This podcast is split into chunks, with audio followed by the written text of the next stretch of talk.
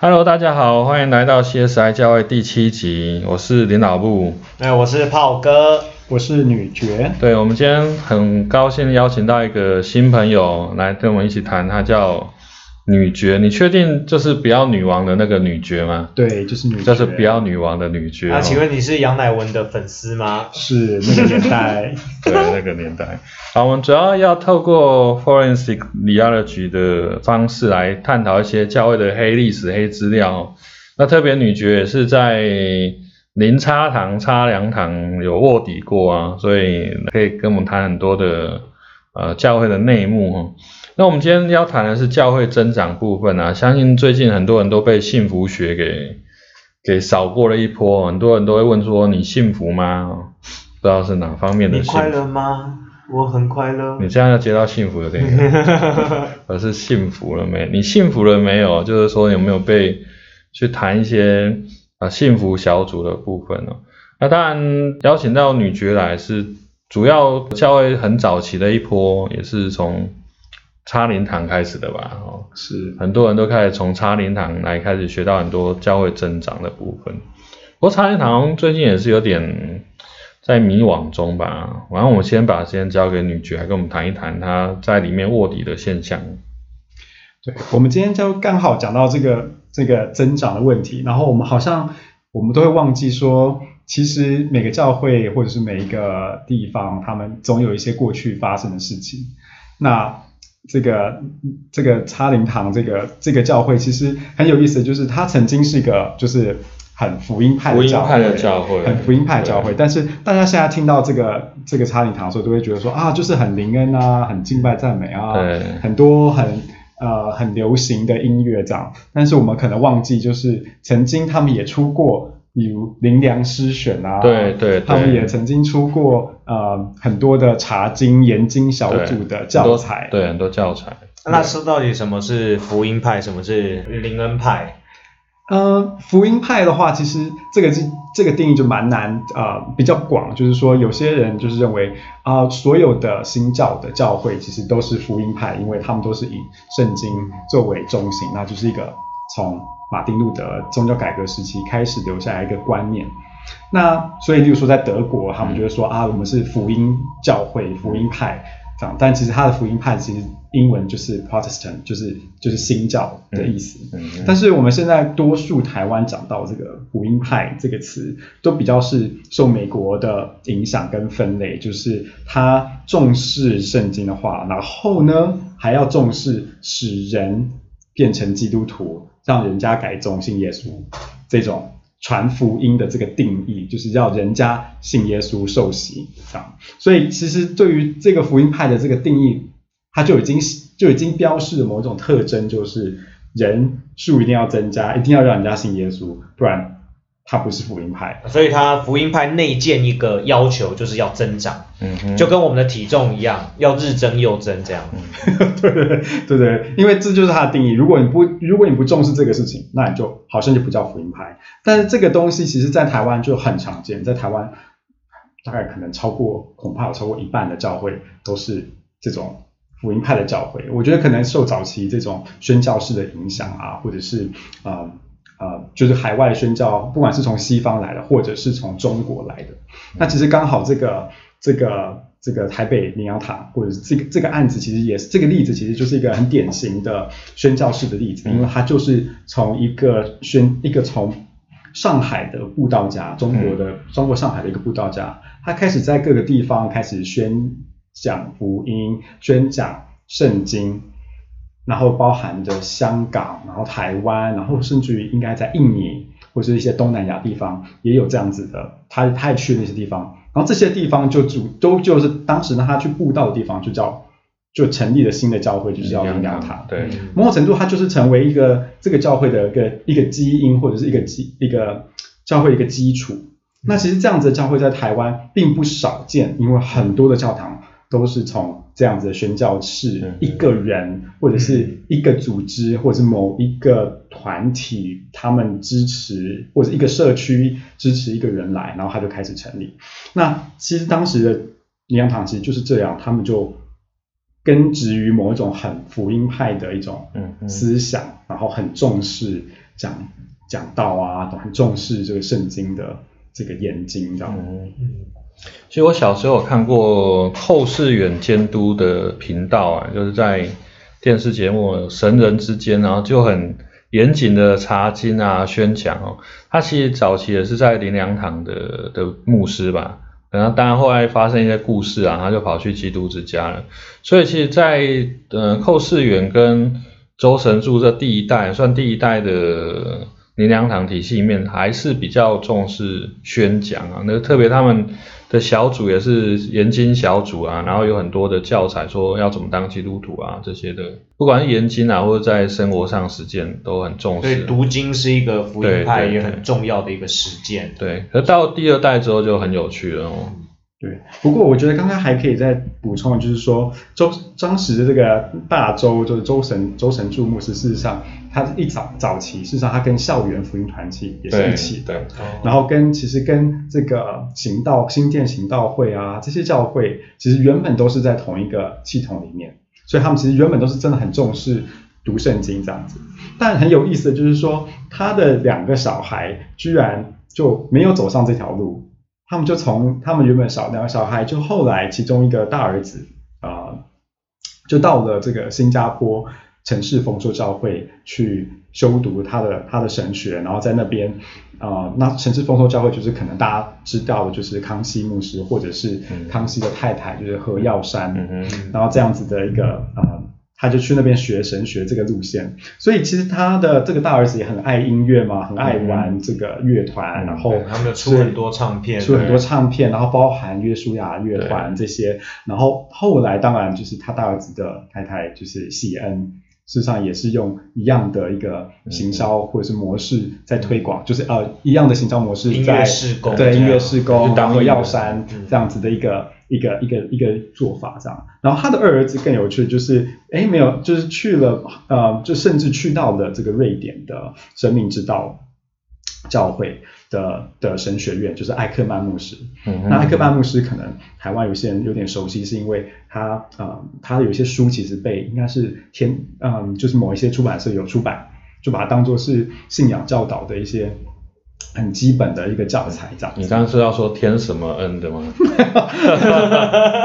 这有点不太确定是不是他们，但应该是这样子。而且艾克曼那个教会跟城市丰收应该有些渊源嘛。对对，当时就是艾克曼，呃，城市丰收像康熙他们就有点把艾克曼当做是他的恩师这样子，然后他其实很。还蛮重视这个这个渊源这样子哦，所以等于说原本去那个二代徒弟这边去新加坡，所以现在去找第二儿子就直接去他的鼻祖在瑞典那里。是，这样辈分很难叫，本来是我弟弟，然后现在是我师傅那一辈的。但就全家就是一起的，没 有关系。对啊，在基督里大家都是一家，都是一家。没错。那而且艾克曼牧师事实上很有意思，虽然他是瑞典的，但是他在他在瑞典其实还蛮有争议的，因为。我们都知道，就是瑞典其实是一个比较社会福利的国家，所以瑞典教会是一个信义宗的教会，他们是非常重视教会对于服务啊，然后比较左翼或者是比较社会福利的这种思想。但是呢，埃克曼他们在瑞典的这个教会居然是非常重视成功，非常重视个人的。啊，对他，个人的成功或个人的成就这些事情，卓越这些，然后，然后事实上跟整个瑞典的整体的主流的那个基督教氛围是非常不同。然后其实他在他在瑞典其实也也是蛮有争议的，但他这一套东西事实上是从美国的，像呃，可能有些人听过叫干坚信，一个一个美国的一个布道家。那事实上就是非常有名的成功神学，就是它非常有名，就是你要相信你的意念，你的意念可以引导你进到上帝的应许啊，或者是上，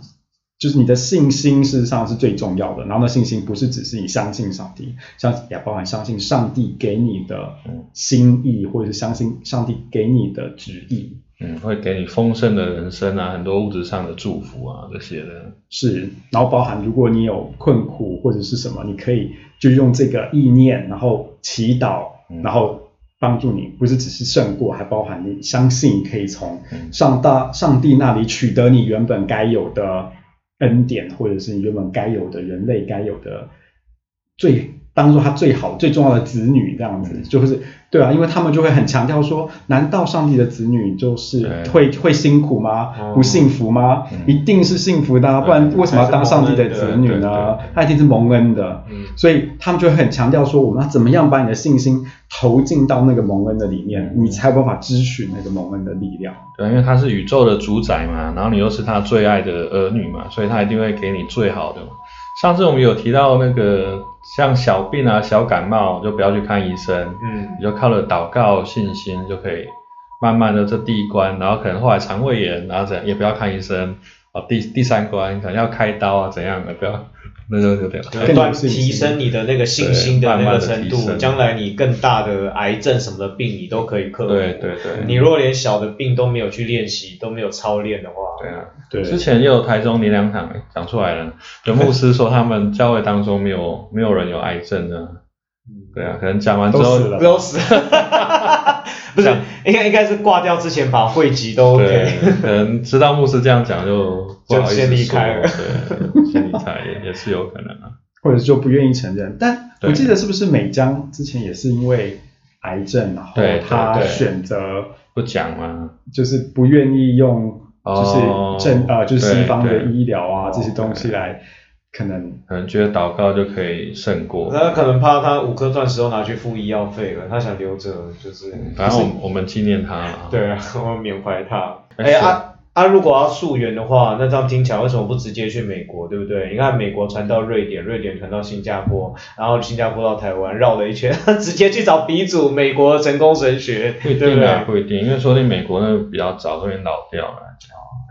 我以前有看过，就是我到现在都还觉得很神奇。那个大家如果那个 YouTube 可以去 Google 一下，就是真的美国那种成功神学的布道家，还有就是那个医病啊，然后哦，他喊的真的就是 比直销大会还直销大会。我那个看完我都觉得真的充人生充满希望。振奋的感觉。可是我我觉得很好奇的是，刚刚说在瑞典那个艾克曼他跟国情不符嘛，就国情是比较福利社会的，而且他们也瑞典也算是信义中的大本营啊。那为什么他这样就是一方面在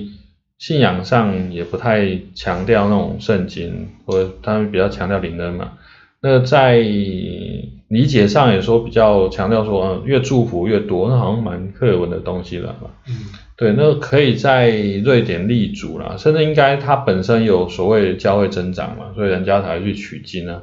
那为什么会有瑞典人也愿意去到这个教会里面？我我我觉得，我觉得这个多多少少都反映了一种对美国的个人的成就啊，个人想要变成领导啊、领袖啊，个人的卓越卓越，然后成功的表现。我觉得这种呃世界其实蛮多国家或是很多文化，即使它原本的社会的价值、国家的核心价值不是像美国这样，但多多少少还是受影响。嗯就是一种好像去开始问说，那我可不可以变得不一样？我可不可以多做？我可不可以成功？我可不可以跟跟跟跟跟，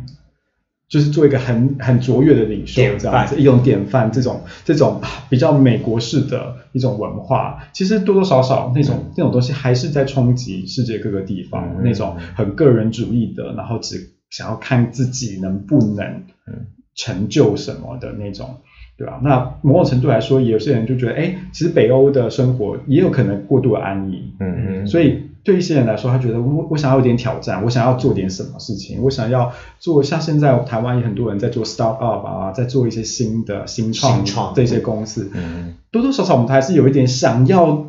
成功，我们还是想要有一点点人生的进展，嗯不太想要干于事。嗯当然，你可能在福利国家、福利很好的国家里面，你可能不怕你会饿死或者是嗯流落街头，嗯但可能多多少少人还是有一点那种嗯，想要卓越，想要不一样卓越不一样，嗯然后有一点我自己的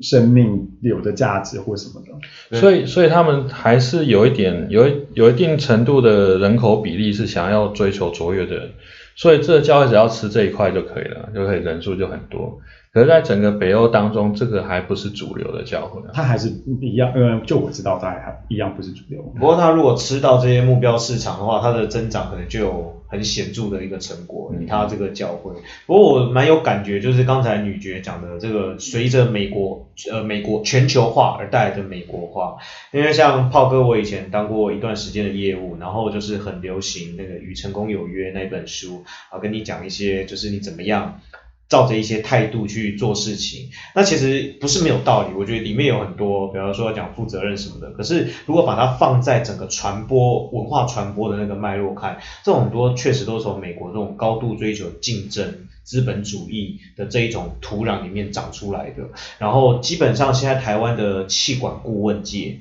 那种一定会讲这种书，一定他们的教导。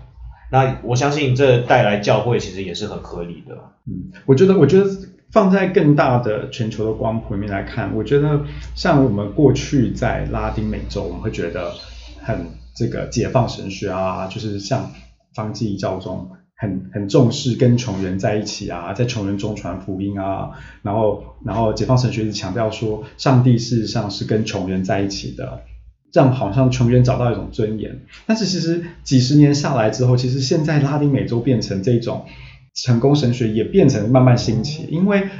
好像开始也，大家可能也开始问，真的，我们宣在神学里面，我们去谈说，上帝跟穷人在一起这样子的信仰，真的解决了他们生命或者他们真正生活的问题吗？嗯啊，所以这也是一个反省，就是说啊，如果一直讲说跟穷人一起同甘共苦，可是好像那你的福音对他的生活没有什么改变，然后。长久而言，也许其实也不是对他们真正的帮助，反而也搞不好还造成了一种，就是那你们就安于就是这样的环境，那你精神上有一点安慰，那这样子好像也是有一点问题。可是我觉得刚刚听起来最根本的还是说，为什么要追求增长这件事情？因为就像那个在企业界会追求成功卓越，好像听起来蛮 make sense 嘛。你做生意就是要赚钱啊，不赚钱你你回家吃土啊。那可是为什么教会一定要做这件事情？一定要人数变多？我想就是这个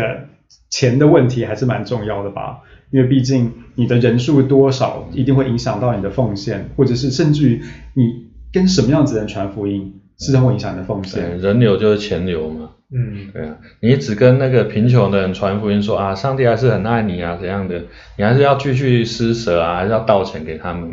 可是跟那些快要成功的人说啊，再拼一下一定成功了，然后他就觉啊，我的这一步跨到成功这一步，就是因为啊有教会祝福我啊，然后我就更愿意奉献更多给他。那刚才讲到那个就是呃零差糖差凉糖以前的，因为了这一个成功的这样子的一个改变，好像也发生了一些故事，造成他们很多的后来的一些恩恩怨怨吗？呃，应该说当时这个。这个他的两个儿子到了这个到了呃瑞典跟新加坡学了这一套回到了这个林良堂之后，其实就会出现状况，就是哎好像跟他爸爸以前的作风不合，不太一样哎。哦。然后跟这个成人，因为他们两个就是比较年轻人的作风嘛，然后敬拜赞美啊，然后这而且这种。我们也不是不知道，就是约书亚的歌其实还比比赞美之泉难唱吧，不是吗？就是比较高难度，比较难度高一点这样子，对对对。然后你会很多什么切分音啊，各种啊，那个一样的歌啊，约书亚的歌送到那个成人主日啊，帮爸爸妈妈那边唱啊，就是全部都变成唱正拍啊，也很奇怪这样子。那可是为什么他们爸爸要送他们去一个 style 跟自己原本的就是福音派是很不一样的地方去去取经吗？还是说？这个我真的好像没有看过，他们真的讨论过这件事情。他们可能就是觉得就是一个契机，或者是就是他们他们喜欢的，因为他儿子就是喜欢，我想他儿子就是喜欢音乐嘛。然后当然陈世峰说的音乐的确水准是很高啊。然后这种这种演唱会的这种类型，然后又在比较华人的世界里面，我相信是他们就觉得哎，可以应该是一个可以效法或者是看看的一个。一个一个一个对象这样，那所以当时其实的确造成了一个两拨人的一个啊，就是年轻一代跟老人，就是比较成人的之间发现不同调的状态。那那时候教会里面是有什么样的一些现象发生？就是两种不同的 style，或者是跟后面的对信仰的理解有关系吗？嗯，其实就开始也因为在这个青年牧区就会开始讲到方言啊，开始讲到要怎么样转化国家啊，然后什么呃那个那些什么七大山头头，其实大概这些东西都是从青年的这个这边出来的，然后其实这个东西都是从。康熙从陈氏丰收就是整个复制过来的，类似几乎是复制过来的讲道稿。啊，那他们讲道的时候，礼拜会是怎么样的进行？嗯，就是一开始的时候，就是啊、就是敬拜上面，大概可能会三十分钟、四十分钟，然后呢，他们就会进到啊啊啊收奉献跟报告，然后先收奉献先收奉献，对，先收奉献。然后还牧师还没有讲到，牧师还没有讲到讲到，哦讲到是后面。然后呢，更有趣，他们一个很大家都会知道的，就是呃，敬拜完之后呢，这个要来呃收奉献的人是另外一个牧师，当天他要会有一个很简短的分享，会要鼓励你多缴一点奉献。对对对，他他会认真的要解一段经文，然后告诉你，就是奉献这件事情很重要。所以呢，他们常常上台的时候就会说，敬拜的最高峰就是奉奉献，所以大家就会回应就是奉献这个。哦，还要你再讲一次，对对来跟你旁边人说一次，奉献，没有，他是要敬拜最高峰是什么？奉献。哦，真的他会在台上喊讲这个，然后大家回应奉奉献。对。哦。那其实当然这个东西在传统的宗派里面，我们并不是说没有嘛，因为我们一样啊，我们跟随基督，我们来参加这个礼拜，我们也会奉献我们的金钱，我们也会奉献我们的身体，献上奉献自己成为活祭啊，献上自己，对，然后或者是奉献我们的时间，嗯。但是好像在那个那里面就会变成，因为那就是一个收金钱奉献的时候，所以好像变得其他东西没有那么重要，就金钱奉献，金钱的奉献可能是比较核心的，然后这东西可能会讲个大概五分钟或十分钟吧，对。而且每一个礼拜都可以有不一样的经文，然后才会发现说，哇，每个礼拜都可以有不同的经文在讨论奉献。都可以提到奉献。我是觉得还蛮值得出一本书，告诉其他需要钱的教会对对怎么样，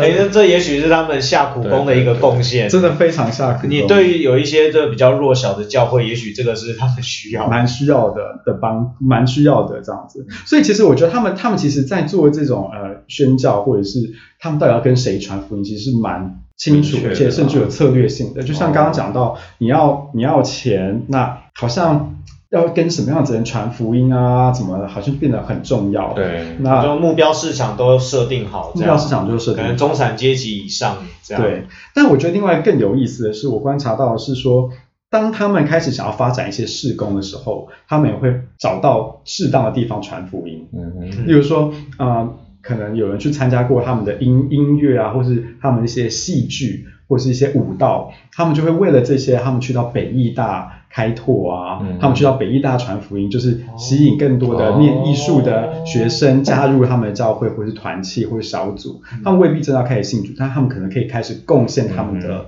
能力。对，哦，那他多余等于说用艺术或音乐这些可以当成一个媒介去跟社会应该是先有一个目目标，然后再找要找哪些人来来做这个事情。是，所以其实他也会回应他一开始讲到那个他们当时带那个康熙的那种城市丰收的信息，那个七大山头中间就包含这种啊媒体啊艺术啊不同的东西，他怎么样用一个一个去攻占它去攻占他们，怎么样去传福音给他们，然后同时他们的能力也可以被带到教会里面，提升他们教会里面的各方面的设备、器材、表演，或是各种不管他们报纸或者什么的，这方面其实还蛮外向的啦，就是说他们愿意去攻占山头啊。不过当然，攻占山头的方式是有点奇怪。我先回到呃找成功人士这部分或成功神学的部分，这其实会有点，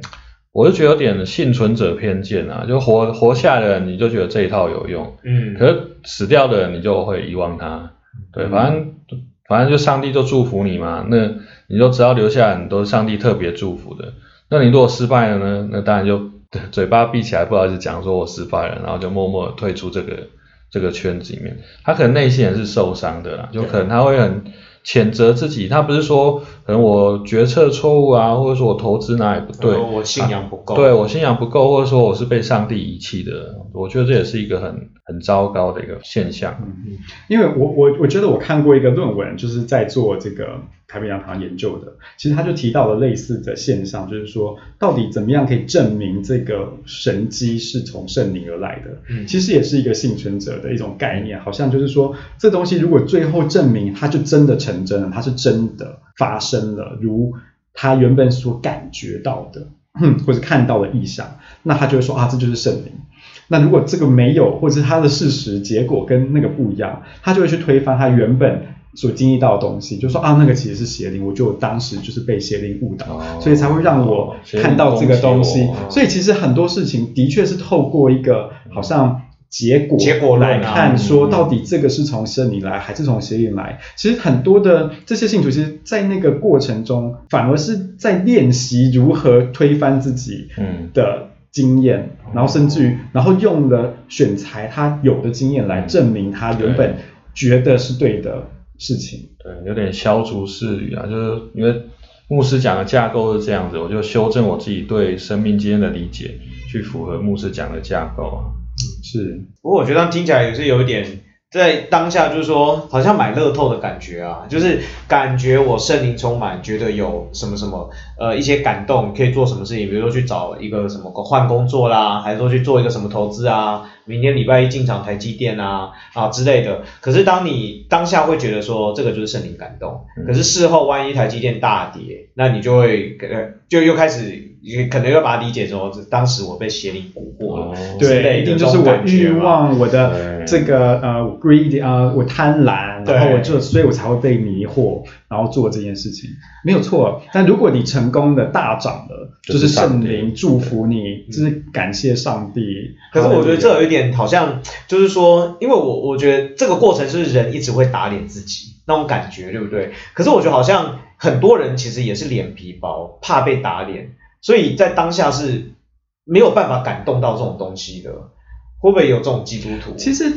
我觉得他其实在这个过程中，这种操练是在练习自己打脸自己啊。嗯哦你打久了你就习打久就惯习惯了，对啊，然后再来就是你也，而且某种程度你推卸了一个你的责任嘛，嗯因为你你可以很快的归咎这个是圣灵来的还是邪灵来的啊、哦你不需要，你只是打你的脸，但是你在打里面的邪灵或打里面的圣灵，哦不是吗？所以其实也没有真的一个部分好像在操练自己，在习惯被打脸，习惯推翻自己有的经验，习惯就是抹除过自己过去分辨到的东西，甚至于某一种我相信的意呃相信的一些信念啊，或者是一些决定。某种程度来说，做一个决定其实并没有那么简单。所以但他们可能会把这个理解成是交托主。对，对这就因为不本来就不是你自己在下决定的。那可是有些人可能就是比较理智的，他就觉得说啊，股票是我自己买的，工作是我自己去找的啊，所以他就这一关可能就很难过去，就没有办法像也不见得是交托主了，我觉得是看结果去分辨到底是主还是邪灵啊。哦，对啊，如果成功的话，就是啊感谢主；嗯然后如果是不好的话，他们就说是撒旦的攻击啊。嗯，对，像我之前也遇过一个基督徒老师哦，他就是在学校开他一个通识课，他其实就是为要传福音哦。那他他就会很很很习惯什么事情都都怪罪邪灵，像说如果万一那个去到新的教室，然后电脑一直打不开。啊，他就觉得是邪灵的攻击，啊，其实就是因为那个电源没有没有接上，啊，那那那个同学每个都九十分啊，然后再告诉他们说，因为你们是盟主祝福的，对，给你们欧趴嗨趴这样，啊，大他家就他倒没有这样说啊，他是没有这样说，太 over 了。不过他那个其实是申请教育部的，呃，应该是国科会的专案，就是要做一些跟基督教有关的东西。然后我就看到里面一个 TA 就说啊，感谢上帝的恩典呐、然后很多那个学学子们认识到耶稣的救恩啊，这样，然后明年就没有这个计划了。他可能也就是撒旦的攻击。因为他就会这个就很可以理解啊，因为就觉得说，你看我在传福音使人相信上帝然后居然有人在拦阻这个福音的工作，这肯定是敌基督嘛，这肯定是撒旦的工作。所以国科会是敌基督啊，现在现在叫科技部了，科技部当然。科技部当然。敌基督啊。所以没有错，他们就是觉得他们其实就在面，其实我觉得蛮符合当代人每一天面对的各种变动的这种焦虑跟不安的，因为你要，你好像我们很困难为我们所有我们做的决定做一个承担，然后好像反而这种，嗯，啊，反正我来看结果怎么样好对了，然后结果啊比较好像比较快啊，然后好也适应力也很强，就是我的所有东西都可以放进丢进去，然后一定出来就是可以有结果这样子，就是我丢进去，然后反正我就等出来，如果不是我要的，这是邪灵，然后如果这是我要的，就是感谢上帝，这一定是圣灵给我的一个声音，然后让我在当时我就先察觉到这件事情，某种程度好像蛮适应的。但是其实我们回到过去的，如果去看一些嗯人类学或者是一些部落传统的原始部落里面，他们怎么样面对一样环境中的不可确定的一些事情的时候，他们也是用这种想法，嗯比如说巫术，他们就巫术其实在解决的东西，不巫术不一定是大家想象那种一定要哈利波特的魔法啊，或是什么。其实巫术在解决某一种社会关系的紧张，或者是巫术在解决某一些不确定的感觉。所以像一些很冲突、张力很大的部落或是社会文化，那个巫术常常都会谈到说啊，我这样子，我今天跌倒，一定是有人在骂我，对所以我才会今天跌倒，他一定就是咒诅我。你就反看到他其实反映某一个很紧张的社会关系。那我我有时候也会在想说，是不是这样子的一种啊、这种追求这种神机啊，这种圣灵的这种声音，某种程度好像推卸了一点点我们自己的责任。责任但是另外一部分就变成好像我们仰赖的这一套东西来帮我们解释一些我们在面对的事情。嗯然后那个我们的社会的确比我们想象中还要更多的变迁，然后更更多的不确定嗯，然后是否这种这种这种这种巫术或是现代的这种巫术反而提供我们一些答案。哦，可是我这样听起来，难怪我当时没有进到灵粮堂，因为我会觉得，我这样听完，假如我现在手上有六十万，现在台积电五百九十几块，那你告诉我，我明天该进还是不进？我进就是 all in 咯。我如果我如果进了又赔钱的话，那你看之前不是有一对新婚夫妻，然后那个他存了两三百万结婚头期款，对不对？然后她老公就说要买房子了，他就把 all in 台积电了。嗯对，我觉得这个这个焦虑真的可以这样解决吗？我我觉得有点难难进入啦，对我来讲啊，对，因为我觉得在这个当下，我手上就是这样，我进去就是 all in 了。那那我只能用结果论来看，哇，那等那个那个结果出来，我已经爆炸。嗯，但我相信，就是如果这个结果就是你你 all in 进去，他至少给你一个答案，就是嗯。看你是跟随圣灵还是跟随邪对灵。啊，还是要看有没有有没有落袋为安呢、嗯。如果到时候套牢，就是跟随邪灵了。嗯。那所以他们就是在灵粮堂的那个礼拜，就是会有分青年跟那个呃，就是长辈的礼拜，然后就是会有成人的，然后会就是有比较多这样子的教导开始，然后尤其是从年轻人的青年的开始。对，好，我们今天就大概到这边哦。那欢迎呃，我们听众可以继续的来订阅啦哦，因为我们不定时会上线。那所以如果订阅的话，有新的呃节目就会呃通知你哦。所以我们就到这边，那一起跟大家说拜拜吧，拜拜拜拜。